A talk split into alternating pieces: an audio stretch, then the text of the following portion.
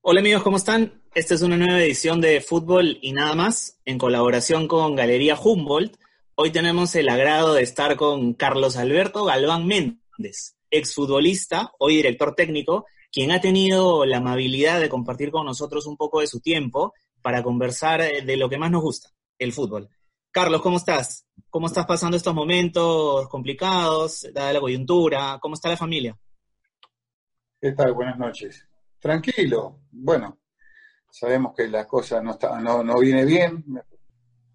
Veo la cantidad de gente contagiada, gente fallecida, y la verdad que es un momento difícil y vamos a tener que seguir conviviendo con esto hasta que no haya una vacuna. La única solución hoy en día es tomar los recaudos necesarios cuando se sale a la calle y, bueno, y cuidar a la familia para que no, no ocurra nada, nada diferente de lo que venimos cumpliendo hasta hoy, estos casi 60 días de cuarentena. Correcto, correcto. Es una situación un poco complicada y hay que seguir siendo muy responsables con eso. Eh, y quería comenzar preguntándote por, por, la U. De hecho, te identificaste rápido con, con el club, con la hinchada. ¿Cuál es tu sentimiento hacia la crema?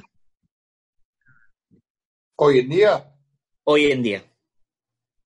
Hoy en día, más que el sentimiento al club, es eh, respeto a la hinchada por todo el cariño que me brindaron durante todo el tiempo que me tocó estar en, dentro universitario. Esa es la realidad, ¿no? Porque hoy, con todos los problemas que tiene el club, me parece que no, es hacer un punto aparte y no meterse en el medio con cosas que a mí no me incumben, sinceramente. Hoy en día, lo único que sé y lo tengo muy claro, que estoy muy agradecido a todos los hinchos universitarios, que a pesar de nueve años que ya no estoy en el club, en cualquier lugar de Perú donde esté o por las redes sociales, siempre me hacen sentir el cariño grande y eso estoy muy agradecido. Por supuesto, nos ha tocado gritar tus goles, celebrar contigo, preocuparnos en, ese choque fuerte que tuviste en, esa final. ¿Tú te consideras que, que has sido el último caudillo de la U? No, para nada. No, yo, yo la verdad que, mira, el trabajo mío en universitario fue igual en todos los equipos que pasé. Esta es la realidad. Capaz que, eh, como hoy estoy viviendo en Perú y la gente me ve en el día a día, o capaz que en las redes sociales, o bueno, antes de que pase esta pandemia por la calle, y te lo reconoce, ¿no? Capaz que si me tocaba vivir en Argentina o me tocaba vivir en Brasil, iba a pasar por, por igual, por, por, igual me parece por el hincha, por el reconocimiento del hincha de algunos equipos de Argentina como, como de Brasil me fueron muy bien en varios equipos y entonces el reconocimiento siempre está. Eso es importante, eso es importante porque con eso has dejado una huella en el club y, has ganado un reconocimiento justamente para, para el hincha. Continuando con, la U, ¿cómo es eh, jugar un clásico con, Alianza, con el clásico rival? ¿Cómo es la preparación que, se tenía durante la semana? ¿Jugar a estadio lleno? jugar una final, eh, un clásico en una final, ¿qué sensaciones te dejaban esos partidos tan importantes? Sinceramente, tranquilo. ¿Por qué tranquilo? Porque ya tenía 34, 35, 36, 37, 38 y ya había en mi espalda muchos clásicos juegos también importantes. Lo que sí te puedo llegar a decir que disfrutaba muchísimo, muchísimo más los clásicos ganados de visitante o jugados de visitante que los clásicos de local, porque me parece que el contraste era mucho más complicado que jugarlo en casa. ¿No? Y me tocó perder solamente dos clásicos contra Alianza de local, casualmente. De visitante nunca perdí. Qué buen, buenas estadísticas. Mirko. Hola Carlos, ¿cómo estás? ¿Qué tal? Un gusto. ¿Qué tal, Mirko? Carlos, recuerdo claramente ese partido en el que ibas a debutar con, la U frente a Cristal en el Monumental y, no se dio por el tema del terremoto del 2007. ¿Cómo, cómo fue esa experiencia? lamentablemente no se pudo dar de que tú debutaras, creo que ibas de titular esa noche. Fue complicado, ¿no? Fue complicado porque realmente no estaba acostumbrado en Argentina a vivir ese tipo de situaciones. Fue, fue anecdótico porque ese día era mi debut, estaba bajando el espiral de, del Monumental, ¿no? Porque el bus es que se quedaba arriba, ahora sé que va hasta, hasta abajo, ¿no? Pero se quedó arriba el bus, íbamos caminando, recuerdo, con Gustavo Basalo, y ahí de golpe veía que se movía mucho el piso y lo que menos tenía es pensar que era un terremoto. Eh, yo pensé que, pucha, tanta gente hay, porque en la cancha de Racing cuando, cuando se mueve mucho, se siente mucho eh, los movimientos, ¿no? Eh, como que tiembla el estadio de Racing, como el estadio de Boca. Entonces pensé que pasaba algo similar, hasta que se escucha que cae, se rompen vidrios, se caen algunas, algunas cosas de vidrio que escucha, pero no le di importancia, ¿no? Pero hasta que sale el comandante Vivanco, que era el jefe de equipo en ese momento, y nos gritan, suban, suban. Y ahí le gritamos nosotros, ¿qué pasa, Comanche? ¿Está nervioso? Terremoto, dijo. Y bueno, algunos jugadores iban por el túnel, otros íbamos por la mitad del espiral. Pucha, y te digo la verdad, Usain Bolt en ese momento, si me jugaba una de 100 metros, le ganaba seguro. Me fui rápido para adentro del bus me subí rápido para adentro del bus, se movía el bus de un lado para otro, se amacaba. Me acuerdo que hay una luz patente, un farolcito arriba que salía chispa. Y dije, acá se termina el mundo, dije, Dios. Y entonces, bueno, eso fue lo del terremoto. Al otro día voy a lo de Noli para recibir el contrato, porque la verdad es que el susto había sido bastante grande. Me dijo que no era normal que suceda esto y bueno, ahí me convenció y a la semana debuté contra el Boys. Sí, sí, recuerdo. Y, ese, y, de ahí vienes, jugando con la UI. Llega un año muy importante, el 2009, en el cual ganan el título, un, título que, que para, para el hincha universitario es muy recordado, en el cual este, se gana contra el clásico rival, se hace una muy buena campaña, ¿no? Este, pero tuvo una, situación muy complicada, que fue un golpe con, con Fleitas, que, más que compañero de fútbol eh, entendemos que es tu amigo, ¿no? Sí, fue un año, fue un año muy bueno. La verdad, el comienzo de que llegó Juan, puso los puntos en la IES y fue muy claro. Se despojó de dos jugadores importantes en el 2008 como Don Ineira y Mayer Candelo y trajo jugadores que nos sirvió muchísimo, ¿no? Como Fito, como Cerda. Eh, bueno, reforzaron al equipo Johan Vázquez. Eh, como que trajo jugadores que nos sirvió bastante eh, la llegada de Piero Alba, ¿no? Y uno que otro delantero. Pero fueron importantes todos, me parece. Al tener dos jugadores por posición, fue un entrenador muy analítico, muy sistemático, donde fue muy criticado por el tema de las rotaciones, que no nadie lo había implementado acá en Perú. Y me parece que la idea era muy buena, al principio capaz nosotros mismos teníamos rechazo, pero me parece que nos terminó convenciendo debido a que Juan, por lo analítico que era y sistemático, eh, analizaba muy bien los partidos, capaz que no tocaba en la altura o, eh, y elegía otro equipo depende de los jugadores capaz que le rendían mejor en la altura o no, eh, capaz que cambiaba el sistema en vez de jugar un, 3-4-1-2 o un 3-4-3, un 3-5-1, eh, eh, perdón, 3-5-2, capaz que él siempre le buscaba la vuelta a eso, ¿no? Y todos los jugadores estaban contentos. Eso era lo importante, porque también hacía hacía hincapié en que eh, durante la semana previa al domingo jugábamos y el miércoles para que teníamos algún torneo internacional. Entonces tampoco quería cargar de, cargarse con los jugadores que queden el fin de semana o el partido de Copa Libertadores que estén con las piernas al 100%. Había muchas cosas, muchos detalles de Juan que fueron muy importantes, que durante todo el año se marcó la diferencia, ¿no?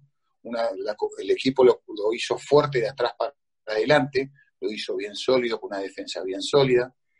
Eh, lo que nos gustaba a nosotros, a mí particularmente me gustaba jugar de libro porque tenía todo el frente, el panorama y por la edad que ya tenía, que eran 36 años, eh, tenía fácil lectura de juego, siempre me gustó defender, entonces intuía bastante lo que hacían los rivales, entonces se me facilitaba el trabajo, ¿no? Y teniendo a gente adelante mío, como los dos stoppers, en ese caso Galiquio Duarte o Galiquio Reboredo, y más Reiner y Toño, me facilitaban el trabajo a mí, ¿no? Porque prácticamente me lo entregaban con un brazo menos, con una pierna menos, y yo se la sacaba sin esfuerzo, y el que quedaba bien era yo, pero el trabajo sucio lo hacían otros. O también hubo un momento también que, para corregir errores de algunos compañeros, también me tuve que esforzar o hacer coberturas. Para eso estaba, ¿no? Y entonces trataba de siempre tener esa visión. Y con respecto al cabezazo de Fleita, fue una jugada fortuita. Pienso que cuando lo hablé con el cabezón, le dijo, ¿qué hacías ahí vos? No, y yo fui a buscar el cabezazo como que sabía que faltaba poco y quería meter el cabezazo para meterla eh, en la zona nuestra para crear aunque sea un poco de peligro. Y yo fui con la otra intención de rechazarla para que esté más lejos de nuestra área. Entonces él anticipa la pelota y yo ya voy como un martillo y le doy con la nariz en la frente, en, el pómulo y con la frente en el cráneo, donde él cae ya mal, cae con el hombro medio ya desvanecido, desmayado. Y bueno, yo caigo dentro todo parado, me apoyo y siento un mareo, pero también como, como te digo, faltaban 10 minutos, el doctor me quería sacar, le dije que me acomode la nariz, que yo quería, quería continuar jugando porque todo el año haciendo un sacrificio enorme para hacer un gran campeonato y 10 minutos para levantar la copa sabiendo que era el capitán, no voy a salir por 10 minutos. Así que me la aguanté y traté de, terminar el partido y, levantar ese bendito trofeo. Arreglaron la nariz en cancha. Eh, un poco, apenas, apenas nomás. Lo que pasa es que después, si ustedes prestan atención, en, la, cuando recibo la copa era el único que estaba con el polo, con la camiseta del partido. No es que lo hice a propósito, sino que cuando los jugadores estaban cambiando las camisetas del campeonato, ¿no? que decía campeón 2009, eh, yo me estaba arreglando la nariz, ahí el doctor me estaba poniendo anestesia en la nariz porque ya me estaba enfriando un poco, fuera la adrenalina que tenía y la felicidad del campeonato, me había puesto eh, cirocaína para dormir en la nariz y acomodarla. La trató de acomodar con todo, con, delicadeza dentro de todo, ¿no? Porque no es que se habría quebrado en un lado, sino en tres lados, en tres partes, y bueno, trató de acomodarlo y no me dio tiempo a cambiarme el polo y por eso salí con la camiseta del partido. Así fue esa historia. Wow. Y Carlos, luego de finalmente haber tenido una gran trayectoria con la U, este, siendo reconocido por, por la hinchada, ¿qué, ¿cuáles son las, cuántas ganas hay por, por ser entrenador de la U? ¿Lo piensas en un corto plazo, un mediano plazo? Yo pienso que más a un largo plazo. ¿No? Porque capaz que es, que es como una espina clavada por no haberme ido, no, no haberme retirado con una camiseta que yo eh, quería tanto en ese momento, ¿no? Que me parece que era, era lo mejor cerrarlo con broche de oro, ¿no? Capaz que es una espina clavada el, el, hecho de ir, pero el hecho de ir no a pasear, sino a, consagrarse y a, y a salir campeón. Porque que uno quiere, ¿no? Hacer no una buena campaña. Una buena campaña, no sé a lo que se le puede llamar una buena campaña, porque mucha gente a veces dice, uy, hiciste una buena campaña, ¿qué hiciste? Clasificaste a Libertadores. Sí, pero después te sacan, te sacan más fácil que la tabla del uno. Entonces no te sirve para nada. ¿Entendés? El hecho de decir, salió campeón nacional y, hacer y hacer algo importante por el club, ¿no? Que dentro de todo las cosas, como ustedes saben, no están muy bien ahí adentro. Y me parece que no es el momento todavía de estar ahí. ¿Cómo estás, Carlos? Te saluda Eduardo Tello. Una vez más, reiterarte mi, admiración hacia ti y, tu tiempo eh, que te tomas para estar con nosotros. Yo, para cerrar el tema de la U, quería preguntarte, ¿cuál fue el gol que más recuerdas eh, con la camiseta crema? ¿La anotaste a Cienciano, a San Martín, Atlético Minero, a Sport Huancayo. Yo en lo personal recuerdo mucho el gol a Atlético Minero porque la forma en, la que lo celebraste creo que fue la conexión perfecta entre Carlos Galván y lo que representa ser un jugador de la U. En ese momento yo creo que con la celebrada del gol, la hinchada se vino abajo y, cerró ese vínculo con, tu figura, ¿no? Eso fue en 2008. Correcto. Eh, si yo vos me estás haciendo la pregunta de cuál fue el gol que más recordé, entonces me estás diciendo el gol que más me gustó a mí. Sí, correcto. ¿Correcto? El gol que más me gustó a mí hacerle a hacerlo con la camiseta de, la U fue a Butrón en, el, en un empate contra San Martín, un tiro libre de Landauri que salto, salto bastante, anticipo al chino Contreras y a otro y a Pérez, cabeceó, fuerte, pero Butrón, no la puede sacar y grito el gol dentro del arco de la red y atrás estaba Norte. Qué, hermoso, claro. Ese es el gol que más me gustó a mí. Correcto. Que lo grité, que lo grité también fuerte y habíamos empatado uno a uno y me voy corriendo porque quería ganar el partido y queríamos sacar rápido para tratar de ganar ese partido. Pero el gol que vos estás diciendo eh, fue mi primer gol, fue mi primer gol.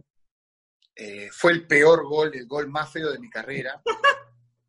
fue el gol más feo de mi carrera. Eh, pero el, lo bueno de ese gol que fue que, si te acordás, eh, íbamos perdiendo un a cero, faltaban 20 minutos. nosotros ganando ese partido terminábamos primero en la tabla, ya se nos facilitaba para salir campeón. ¿no? Ya entrábamos en una recta con partidos menos complicados, ¿no? Y viendo que siempre eh, en, la cancha, en el Monumental, todos los equipos chicos vienen a meterse atrás, a sacar un resultado, un empate, te, Especular. te ponen una línea de 5, 5, 4, 1 y es imposible a veces penetrar esas defensas, ¿no? Entonces se cortó la luz, se cortó la luz, el referí que lo quería suspender, eh, Mayer que era el capitán diciéndole, hablándole a su estilo, ¿no? Eh, mermeleándolo, diciéndole por favor, no lo suspenda y bla, bla, bla, bla, bla, bla, hasta que por suerte viene la luz, Malinga lo empata rápido, Malinga lo empata rápido con un golazo de tijera, y después viene una pelota parada, un córner que creo que la baja, no sé si Coco o Malinga, el Goyo le erra, el Goyo le erra, y yo le pego, pero horrible, le pego, le pego, ni sé con qué le pego. Tres dedos, ¿ah? En la imagen se ve, fueron tres dedos. Sí, pero horrible, aparte un gesto técnico espantoso, ¿viste? Voy a decir un tres dedos elegante, no, un tres dedos espantoso. Pero lo grité así porque fue mi primer gol y porque sabía la importancia de dar vuelta a un partido, faltando poco en 20 minutos y quedar primero en la tabla. Fue por eso, no pensé, en ningún momento pasó por mi cabeza que la hinchada ni nada por el estilo. ¿No? Me saqué la, era alegría, euforia de ganar el partido, y sabíamos que iba a ser un partido difícil, porque imagínate si ese partido se suspendía y al otro día tenías que jugar 20 minutos. ¿Sabe qué? Atlético Minero te hace, te hace una línea de 6 y una línea de 4 en el medio, para que en esos 20 minutos y la tiran toda afuera, afuera del estadio, ¿me entendés? Entonces fue algo importante, por eso lo grité de esa manera. Sí, eh, de verdad eh, transmitió mucha emoción tu, tu, forma de celebrarlo y creo que, que, por más que no haya sido tan hermoso como tú mencionas, yo creo que está grabado en la, en la, en la retina de los hinchas de la U, ¿no? Y, y ahora quería saber tu opinión respecto a, ahora que eres técnico de fútbol, ¿no? Ya dejaste de ser jugador, tienes una visión más amplia de lo que implica. ¿Por qué te parece a ti, o, en todo caso, qué le falta al futbolista peruano, en tu opinión, para consolidarse más rápido? Porque vemos que, por ejemplo, sale un jugador peruano con un buen nivel técnico, con, bastante calidad, y de 22, 23 años se dicen, no, todavía está joven, todavía le falta madurar, todavía todavía tiene algunos años, y sin embargo vemos que en Argentina, en Brasil, 22, 23 años, Vinicius Junior eh, tiene 21 años y está triunfando en el Real Madrid, por, poner un nombre. Salen muy jóvenes, salen de 16, 17 años, y, ahí allá no hay esa excusa, ¿no? De que todavía le falta madurar, le falta crecer. ¿Tú qué crees que le falta al jugador peruano para consolidarse más rápido? la, la mentalidad de ser profesional, pero ya teniendo 15 años. Correcto. Esa es la realidad. ¿No? Allá eh, el jugador de 15 años come como jugador profesional, entrena como jugador profesional, vive como jugador profesional, cosa que acá no pasa eso. ¿no? La infraestructura que hay en, equipos argentinos eh, y brasileros, en canchas, en indumentaria, me parece que es totalmente diferente, ¿no? Eh, hay cosas que, que, acá todavía le falta mucho, mismo al futbolista, mismo al futbolista, me parece que el jugador peruano se basa, como ustedes lo dicen, técnicamente, pero eh, no es muy aguerrido, eh, no le gusta capaz que presionar mucho, eh, a la hora de jugar lateraliza mucho el juego. Capaz que es culpa del, entrenador, podría decir yo, en vez de ser un jugador más agresivo, más vertical, ¿no? Eh, a, mí, a mí como jugador me facilitó un montón el fútbol peruano, porque veía que todo el mundo lateralizaba y no te atacaban nunca. Que yo podía salir jugando y nadie me presionaba. Correcto cosa que hoy en y bueno, después pagas pato cuando juegas copas internacionales como Sudamericano y Libertadores, que querés salir jugando como salís en el campeonato peruano y te comen el hígado, viene el delantero, el enganche, vas extremo y no te dan respiro y cometes el error cerca de tu área y te vacunan. O con un tiro libre, o con un penal, o con una robada de pelota y terminan mano a mano con el arquero. Me parece que también hay, entrenadores que también quieren copiar estilos ya hechos y en el fútbol está, no hay misterio, me parece que hay misteriosos. Correcto. Y simplemente para terminar mi intervención, quería consultarte dos cosas. La primera, ¿cuál es el jugador que admirabas cuando soñabas con ser futbolista? Y la segunda, ¿con quién te hubiera gustado hacer dupla eh, durante tu carrera? ¿Con quién hubieras soñado hacer dupla? Bueno, a mí me gustó siempre, bueno, Pasarela, Ruggeri, ¿no? Que los miraba mucho en Argentina. Pero en Argentina, cuando estábamos, bueno, cuando era chico, pasaba mucho el Napoli, ¿no? De Maradona, que la estaba rompiendo allá. Correcto.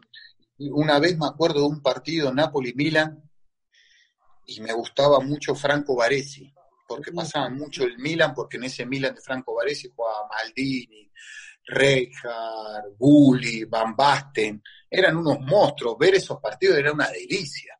Claro.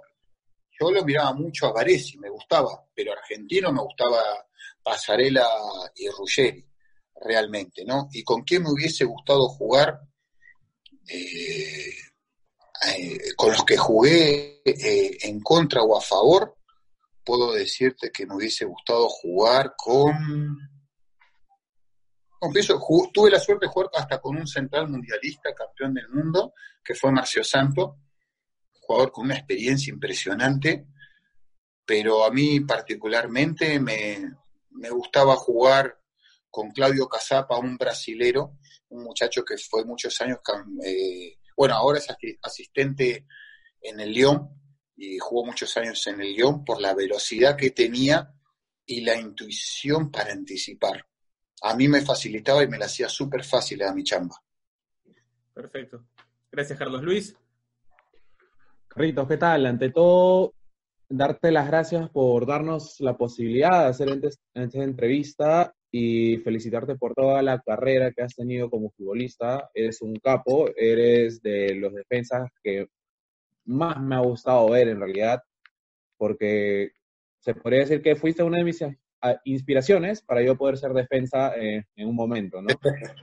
Está bien, gracias, gracias. Qué bueno eso, inspirar a, la gente siempre es bueno. No, claro, durante mi infancia yo te he visto como defensa, parando a todo tipo de delanteros y, pucha, hace un honor, en serio. A ver, ante todo mi primera pregunta es los delanteros más difíciles que te ha tocado enfrentar, porque, a ver, uno como defensa dice, ah, no, este la pisa, no, este es rápido, este controla muy bien el balón, tengo que romperlo como sea que no pase. ¿En Perú? en Perú o en tu carrera? Bueno, en mi carrera tuve, pucha, tuve muchos complicados, muchísimos. Te, bueno, te voy nombrando capaz que los que me vienen a la cabeza, porque justo ahora, como creé hace poco el Instagram, estoy poniendo fotos que me están mandando gente, gente amiga. ¿no? Porque antes era foto, no era, no era fotito digital, sino era esas fotos que estaban en los cuadros, ¿no? Bueno, jugadores complicados que me tocó marcar, el Burrito Ortega, Francesco, el Crespo, eh, en su momento fue Canigia, en su momento, pucha, fue eh, el Palomo Zuriaga, Calderón, Palermo, Tevez. Wow. Terribles delanteros. No, eh, y bueno, en Argentina había cada delantero y no me. Puta, había un montón. Pero había un montón. Estamos hablando de, de, de, monstruos. Me tocó marcar a Maradona marca personal. Mm. Me tocó marcar a Ronaldo en un amistoso. Pucha, me tocó marcar a en Vélez en ese momento estaba el Turu Flores y, Omar Assad, que fueron campeones del mundo en la Copa Intercontinental, que eran dos animales, dos bestias. ¿no? En Brasil, pucha, cuando tuve que marcar por primera vez a, a, Kaká, cuando tuve que marcar a, a Mancini, no, delanteros muy, muy, muy complicados tuve. Oseas, que era un brasilero que la rompía, que la rompía. Después, como compañero lo tuve, por suerte no los marqué en contra, que fueron Diego, Robinho, ¿no? Por suerte, solamente las prácticas, que los atendíamos constantemente. ¿No? Pero muchos, muchos delanteros muy buenos que me tocaron eh, marcar y la tuve complicada. Siempre me gustó marcar más delanteros grandotes que chatos, ¿no? Porque los chatos son mucho más habilidosos. Y el que con el más mal la pasé fue con Ortega, porque era una bestia enganchando. Una bestia. Sí, lo comprendo perfectamente. Eso, los chiquitines que son muy difíciles de atraparlos, ¿ah? Tienes que ganarles en velocidad, anticiparles por pelota, es muy difícil.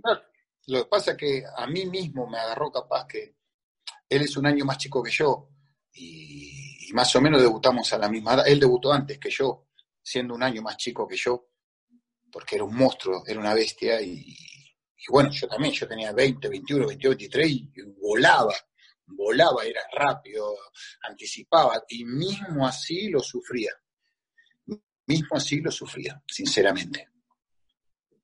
¿Y en Perú? En Perú, sinceramente, no me pareció fácil, eh, difícil ninguno. Solamente yo siempre digo el mismo, pero en la altura, tampoco que fue un animal, ¿no? Pero como nunca me gustó jugar en la altura, nunca me gustó jugar en la altura y agarramos un Cenciano que tenía un buen equipito, pero en la altura fue bueno. Después en el llano nosotros le metimos tres, que en ese momento estaba, estaba Sagua por derecha, Cheroque por izquierda, jugaba García y jugaba Basalo de punta. Entonces era un equipo que era bastante bastante rápido y vos sabías que García te ponía esos pases filtrados, Basalo por su experiencia europea se movía bien de espalda y por afuera te caía Cheroque o te caía Sagua que, eran terribles. Y esa vela pasé mal con Sagua, ¿no? Esa vela pasé mal con Sagua. Pero después en líneas generales, eh, lo pasa que, a ver, hay que comparar también, ¿no? Sagua tenía 21 años y yo tenía 36. ¿Me explico? Hay una diferencia. Es lo mismo que capaz que el último año, eh, yo estando en Vallejo con 40, me tocó marcar a un Jordi Reina de 18 años. Es obvio que si yo ahí tengo que emplear toda mi experiencia, porque en velocidad jamás le voy a ganar.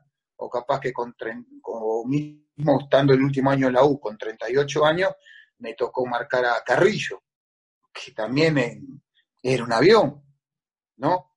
O mismo el, mejor Cholo Ávila que fue en Cristal.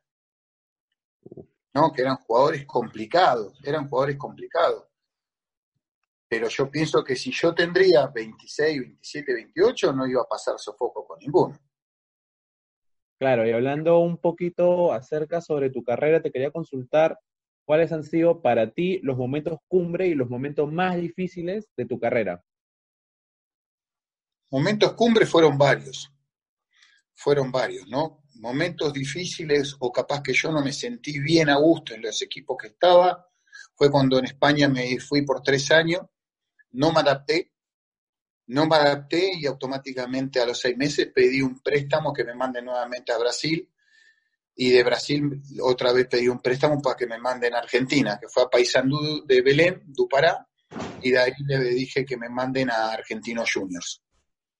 Fueron, bueno, en Paysandú la pasé bien, en Argentinos Juniors excelente, pero en España no me adapté bien y fuera de que en el último año en Racing fue bastante complicado, fue bastante complicado, fuera que yo tenía un buen nivel, pero era bastante complicado en todos los sentidos porque el club estaba con pedido de quiebra, ¿no? Pero no me sentía ya eh, muy bien, pero era un equipo que realmente era para quedarse por muchos años. Pero esos fueron momentos, pero el resto de mi carrera, la verdad que no tengo nada por quejarme. Alto y bajo vas a tener, ¿no? Alto y bajo siempre vas a tener pero en líneas generales bastante conforme, bastante regular. Ok. Y bueno, para cerrar también eh, con mis preguntas, te quería consultar algo que es más o menos una relación que tienes con un personaje del fútbol que ha pasado por acá y estuvo como técnico tuyo, que es Gustavo Costas. Fue técnico tuyo en Racing, ¿cierto? Eh, no, no fue técnico mío en Racing. Él eh, yo debuto al lado de él. Jugamos un par de ah, años claro cierto. jugamos, un, par, en, un par de años juntos con Gustavo.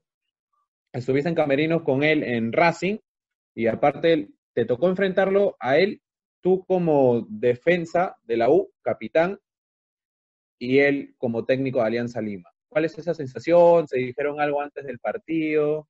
no, nada, nada, no, nada. Saludándolo porque hacía muchísimos años que no lo veía saludándolo, pero viste, cuando entras a una cancha lo primero que pensás es, es en vos, en vos, en vos y que tu equipo juegue bien y ganar. Lo que menos pensás en la amistad. Yo no soy de las personas que cuando entran a una cancha me pongo a ver, uy, el 9 es mi amigo, no le voy a pegar una patada. Si tengo que romper la cabeza, se la rompo. Bueno, yo pensaba así, capaz que otros son más líricos, ay, qué agresivo. No me interesa lo que piensen. Yo pensaba así y defendía lo que era mío y mi camiseta. Claro. Muchísimas gracias, en serio, Carlos. No, de nada. André. Carlos, ¿qué tal? Un placer conversar contigo. Muchas gracias por, por darnos estos minutos de tu tiempo. Hablando un poco acerca de Racing, cuéntanos esta experiencia de formar parte de un equipo que llegó a unas semifinales de Copa Libertadores en el año 97. Bien, Racing es una historia muy larga. Yo llego a Racing a los nueve años. A los nueve años hago pre, allá en Racing, en Argentina es totalmente diferente en las divisiones menores cada comparación de acá, ¿no? Allá se preinfantil, infantil, novena, octava, séptima, sexta, quinta, cuarta, cuarta, reserva, primera. Entonces la formación es muy buena. Por eso, respondiendo a la pregunta que me han hecho anteriormente, que los chicos ya están totalmente preparados de 16, 17, 18 años. ¿no? Y si tienen talento lo van a saber manejar. Y algo importante que capaz que no se hace mucho en Perú, que, que los entrenadores van a ver la reserva y van a ver las divisiones menores. En Argentina se hace mucho y de ahí se sacan ese material. Cosa capaz que no comparto acá en Perú, que la reserva no juegue antes de jugar la primera división, ¿no? Porque eso sería muy importante porque hace también crecer un poco al futbolista menor. Pero bueno, mi experiencia en Racing fue muy, muy buena. No tuve la suerte de ganar un campeonato que lo, salimos subcampeones, que de esa subcampeón pudimos jugar la Libertadores, eh, teniendo siempre buenos equipos, pero siempre con problemas económicos. Y bueno, llegamos a una semifinal donde realmente da bronca porque, bueno, antes no había videoanálisis como ahora, ¿no?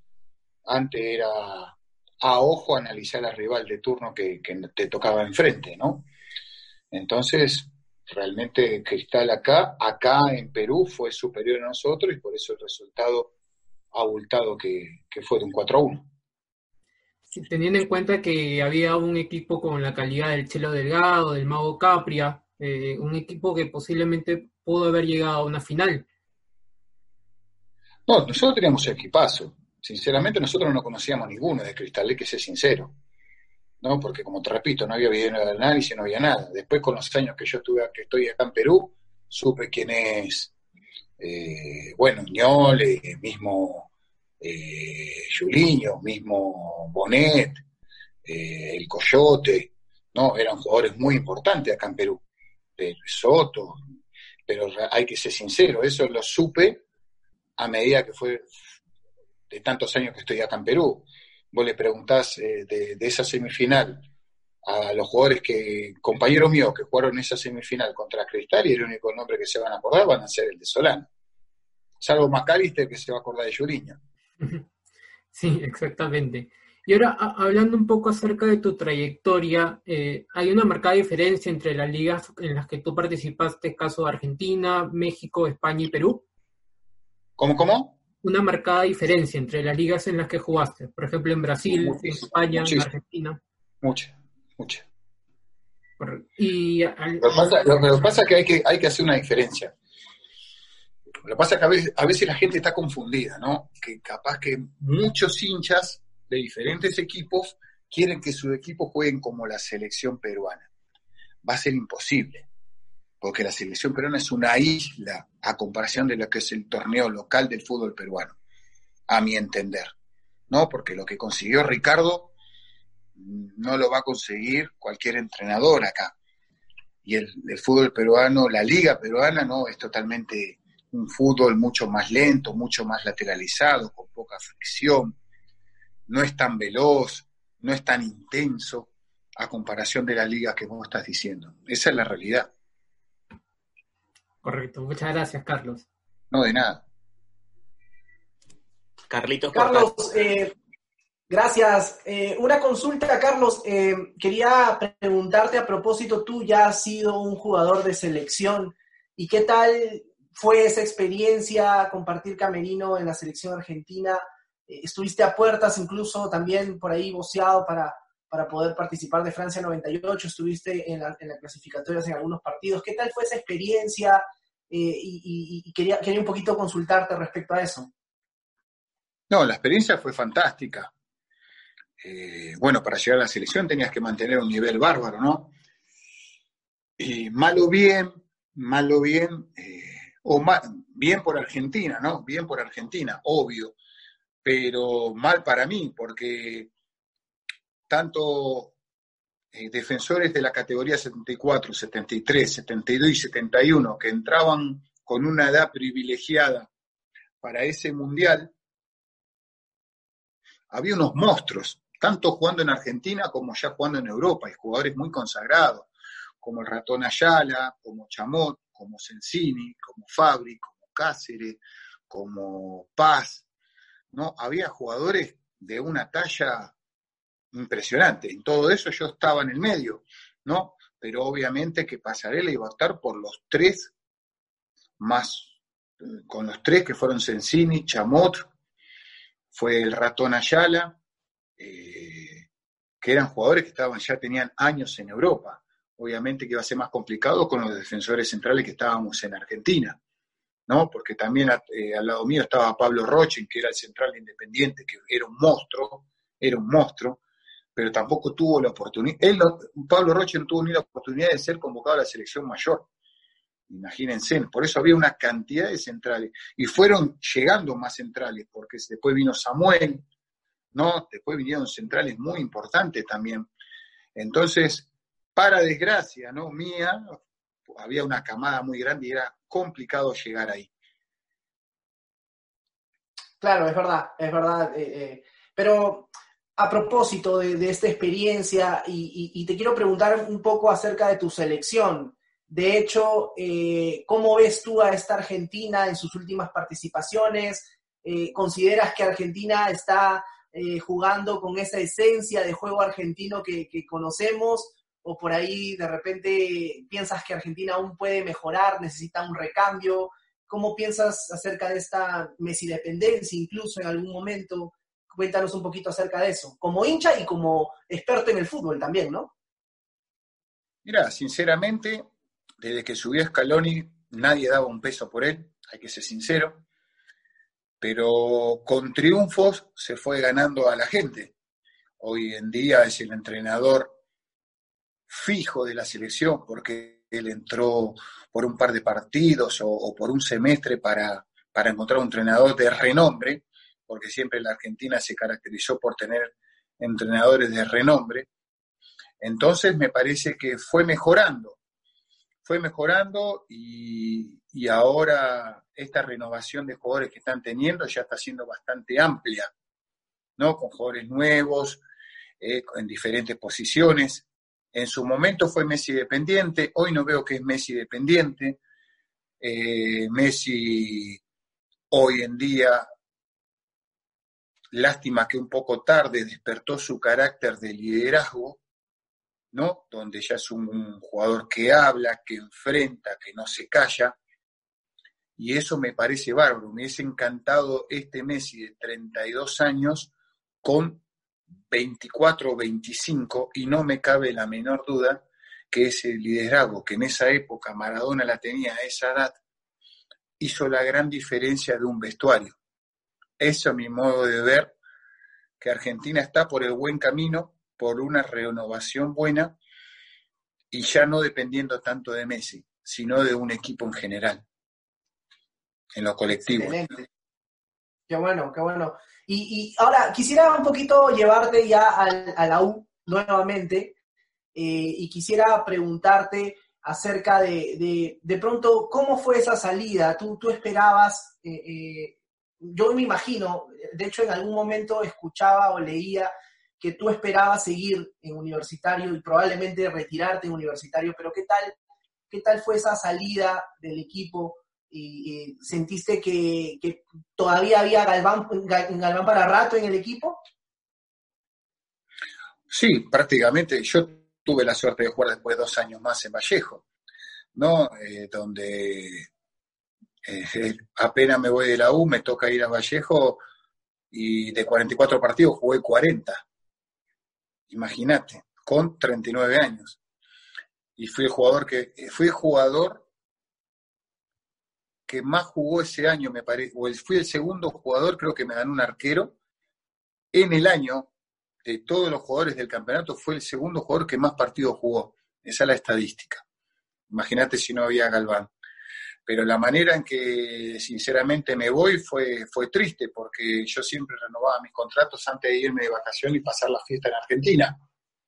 Pero bueno, eh, siempre te llaman para renovar. Esta vez a mí no me llamaron estuve llamando yo a los dirigentes de turno en ese momento, a pesar de que había sido un año muy complicado para Universitario, muy complicado, donde nos sacaron 18 puntos, perdimos partido por walkover, 10 meses de sueldo atrasado, mismo así hicimos una muy buena sudamericana, una muy llegando a cuartos de final, donde pienso que si éramos 11 contra 11 con los jugadores que tenían que arrancar ese partido, podíamos haber pasado, eh, pero llega ese final donde yo llamo, no me atienden, voy a la oficina del dirigente, me esquivan, no me atienden, salían por un lado, entraban por otro, me evitaron, me voy para Argentina, vuelvo, sigo llamando hasta que, pucha, mi familia me decía, negro, Carlos, no te quieren, pellizcate porque la verdad que si no te atienden, llamás, no te atienden, que esto, te dan vuelta para acá, para allá, no te quieren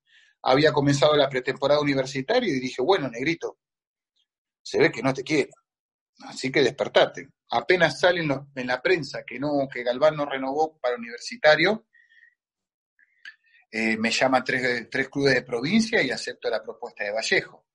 Pero realmente a mí me hubiese gustado, no un año, capaz que seis meses para estar en universitario y tampoco para ser titular sino para estar seis meses y, terminar una carrera con broche de oro y despedirme con esa camiseta y luego veremos, capaz que me a Argentina o trabajar en menores, pero es una espina clavada que me quedó porque los dirigentes de turno no valoraron todo el trabajo que hice por esa camiseta, a pesar de que vino el año 2011, fue de crisis total, total. Sí, claro, definitivamente a veces los, temas... Eh extrafutbolísticos, eh, dirigenciales, a veces están ajenos, ¿no? Y bueno, una pena que, haya pasado eso, pero a propósito de, esta salida hacia Vallejo, porque acabas de mencionar, te llaman tres equipos de provincia, yo quiero hacerte una dos preguntas en, una. La primera es, si llamaba Alianza, ¿te ibas a Alianza? Y la otra, te quiero preguntar, ¿qué tal, es la, qué tal fue esa experiencia de, terminar tu carrera ya en la Vallejo, ¿no? O sea, de ver cómo, cómo vislumbrar que ya estaba acabando un poco tu, carrera ahí. Bueno, punto número uno, no. No creo, no creo que no, no iba a ir a Alianza, eso te lo firmo, pero tampoco la Alianza me iba a llamar a mí, porque estaba, la gente de Alianza sabía que yo estaba muy identificado con, universitario. Mismo Cristal, tampoco me iban a llamar a mí, porque yo estaba muy identificado con universitario. Pienso que lo iban a putear más al dirigente que me hubiese llamado que a mí. Esta es la realidad. Segundo, eh, yo pienso que ya el retiro mío, yo mismo ya me lo estaba programando, faltando los últimos seis meses, ya, ya veía que había jugadores muy rápidos para mí, para mí, pues con 40 años estaba marcando jugadores 18, 19, 20 años, que podrían sido, haber sido mis hijos. Entonces me parece que, que ya había jugado, había dejado a la Vallejo por primera vez en la historia en clasificar una Copa Libertadores. Ese año lo dejamos Sudamericana. Entonces me parece que había hecho lo suficiente, lo suficiente para, para el club. Y entonces me parece que con 40 años era una buena edad para ya retirarme y, tranquilo, me retiré en, faltando contra Cristal en Casa Grande. a, los, a, los, 45 minutos del primer tiempo le dije que a Rivera que, me saque, que no quería jugar más. Así le dije. ¿Pero por qué? ¿Te duele algo? No, no quiero jugar más. Punto. Y así fue. Wow. Wow. Bueno, eh, de, hecho, de hecho eso, eso después te llevó a, pensar, y esto también quiero preguntarte con, dos preguntitas en uno y con esto cierro. Eh, ¿Pensabas desde ya tu salida, voy a ser técnico? o, pensabas eh, involucrarte en otro aspecto? Y obviamente, quiero con esto también preguntarte, ¿cómo fue esa experiencia como técnico ya de UTC? De hecho, siempre estás, a veces uno espera debutar de la manera que te llamen, te contraten, ¿no? De hecho, has sido, fuiste el asistente, pero entraste en una situación complicada también de, UTC en una purga PI. ¿Cómo fue esa experiencia? ¿no? Quisiera que nos cuentes eh, eh, eh, cómo fue eso también. Mira, yo ya era entrenador de 2011. Yo me retiré en el 2013. Entonces llego a UTC, me llama Rafa para ser su asistente. Todavía tenía el chip de jugador, hay que ser sincero tenía muchos ex compañeros que habían jugado conmigo, me ayudaron bastante. El, el preparador físico Leopoldo Rodríguez me ayudó un montón, el cual hoy trabaja conmigo, y me sirvió muchísimo, fue una muy buena experiencia, fueron siete, ocho meses espectaculares. Eh, yo en ningún momento tuve ningún problema con ninguno. Rafa se va, eh, le dicen a Rafa si me podía quedar dos o tres partidos hasta que se consiga un entrenador nuevo. Rafa acepta, yo acepto, y al tercera, segunda, tercera fecha ya habían traído un entrenador y yo no fui. Pero fue una muy buena experiencia donde habíamos hecho buenas campañas, me parece, pero Rafa tenía muchos choques con, con el dirigente de UTC. Ahí yo como asistente no puedo hacer nada, sinceramente tenía que irme con el, entrenador que, me trajo, en agradecimiento y por no ser un maletero tampoco, ¿no? Carlos, para terminar esta entrevista, yo tengo una pregunta para ti. Si es que eh, uno de tus sueños es dirigir o a la selección argentina o a la selección peruana. Hoy no pasa por mi cabeza eso, sinceramente. No te voy a mentir. No pasa por mi cabeza. Y contestar algo que no sé si va a suceder alguna vez, me parece que, que no, ni pasa por mi cabeza hoy.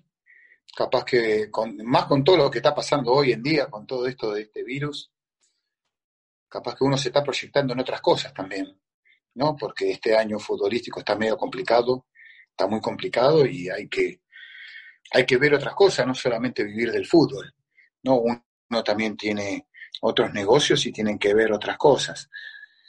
Lo del fútbol es muy bonito, es todo, pero te das cuenta que cada vez hay mucho más problemas en los clubes en la parte económica, infraestructura ni hablar, hay problemas en si hay problema en primera, imagínate lo que es segunda, que yo tuve también que dirigir algunos equipos de segunda división y la verdad que es bastante complicado. ¿eh? porque muchos problemas económicos, muchos problemas de infraestructura que no tienen esos equipos, pero sin embargo tratan de luchar para llegar a primera división, ¿no? Entonces, para recuperar inversión, no más por un logro deportivo, me parece a mí. Pero así lo veo, ¿no? Hoy en día no, no pasa por mi cabeza eso. Carlos, te agradecemos nuevamente por haber compartido este tiempo con nosotros. Ha sido un privilegio poder hablar contigo, conversar un rato, haberte conocido y preguntarte sobre tu carrera, sobre tus logros y sobre las experiencias que has vivido. Solamente para terminar, queríamos pedirte eh, que mandes un saludo a todos nuestros fans de fútbol y nada más, y también un saludo a nuestros amigos de Galería Humboldt. Bueno, un abrazo gigante de parte del negro, del negro Galván, ¿no? De fútbol, para fútbol y nada más, y a la Galería Humboldt, porque están ayudando a ustedes a que esta entrevista salga. Un abrazo para todos ustedes y muy buenas noches. Chao, chao.